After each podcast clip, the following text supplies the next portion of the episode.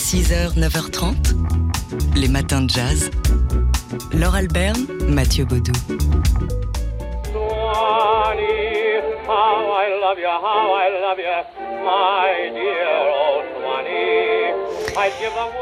Alors oui, ça fait pas tout jeune ce soigné, vous entendez là tout de suite. Et effectivement, ça a 100 ans. Il y a tout juste 100 ans, le 8 janvier 1920, cette chanson était enregistrée, chanson qui a fait décoller la carrière de George Gershwin, jusque-là compositeur encore méconnu du grand public. Enregistré à New York pour le label Columbia avec euh, l'orchestre de Charles Prince et la voix que vous avez entendue, c'est celle d'Al Jolson, euh, un comédien blanc dont l'histoire se souvient euh, pour son habitude euh, bah, des blackface, se peindre le visage en noir et caricaturer les Africains américains. Il joue alors sa pièce Sinbad à Broadway et euh, il croise le chemin de George Gershwin et il va intégrer ce morceau Swanee donc à cette, à cette pièce. La version d'Al Johnson, coécrite avec Erwin César, est vendue à plus de 2 millions d'exemplaires, faisant de ce titre le premier grand succès de Gershwin.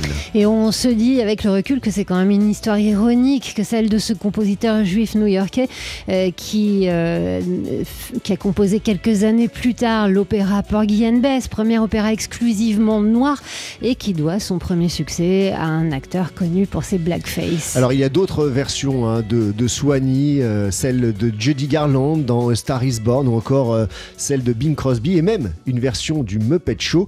Toute cette histoire de Swanee, vous pouvez la découvrir entre autres hein, dans un documentaire consacré à George Gershwin et à voir actuellement sur le site d'Arte. 6h, 9h30, les matins de jazz. Laure Alberne, Mathieu Baudou. Le discours français envers l'Afrique est un discours hypocrite. Citation d'Alain Mabankou, euh, extrait d'une interview à lire dans Libération aujourd'hui. Alain Mabankou, dont les huit leçons sur l'Afrique données au Collège de France sortent aujourd'hui en librairie. L'Afrique reste méconnue car elle est encore définie par un catalogue de préjugés et c'est aux Africains eux-mêmes de planter de nouvelles graines. C'est de cette façon qu'on luttera contre les préjugés, déclare encore Alain Mabankou à, à Catherine Calvet et Maria Malagardis qui ont effectué cette interview. Lire la littérature coloniale est le meilleur moyen de comprendre la pensée occidentale qui a mené à la colonisation. On y retrouve déjà les stéréotypes actuels. L'Afrique y apparaît ainsi toujours comme un territoire de ténèbres, peuplé de sauvages auxquels il faut apporter la lumière civilisatrice, comme si des civilisations n'avaient pas existé en Afrique avant l'arrivée des Européens. Et Alain Bonkou qui, qui continue et qui explique que la littérature francophone africaine d'aujourd'hui est la fille adultérine de la littérature française tout court. Elle s'est développée en réaction à la figure de l'Africain dans la littérature coloniale, celle du sauvage, donc, qui s'exprime par onomatopée. On le sait, l'histoire de la chasse est toujours écrite par les chasseurs. Et cette tendance du face-à-face avec les Blancs est encore très présente, euh, demandent les journalistes de Libération à Alain Mabankou qui répond c'est une nouvelle forme d'aliénation. Nous ne devons pas rester dans cette éternelle comparaison avec le blanc. Ce monde binaire et manichéen, personne n'a de virginité historique. Interview donc à lire dans Libération. Quant au livre d'Alain Mabankou, 8 leçons sur l'Afrique, il est paru aux éditions Grasset. 6h, 9h30, les matins de jazz. Laure Alberne, Mathieu Baudou. Moteur, Motore. Partito. Jack, Odissea 14702 prima. Allez vous faire foutre. Vous n'avez rien contre la jeunesse. Si, moi j'aime bien les vieux. Histoire, cinéma.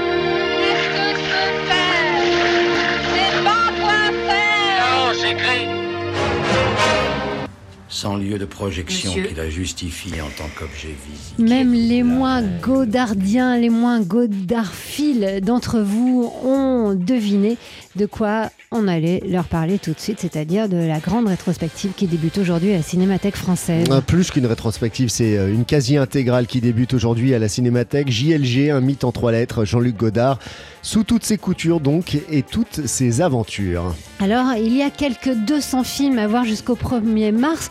Euh, 200 films de et sur Godard.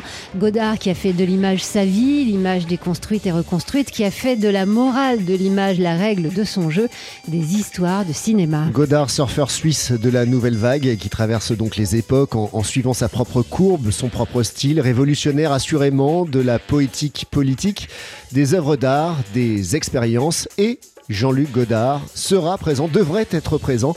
Ce sera en clôture de cette grande rétrospective le 1er mars prochain.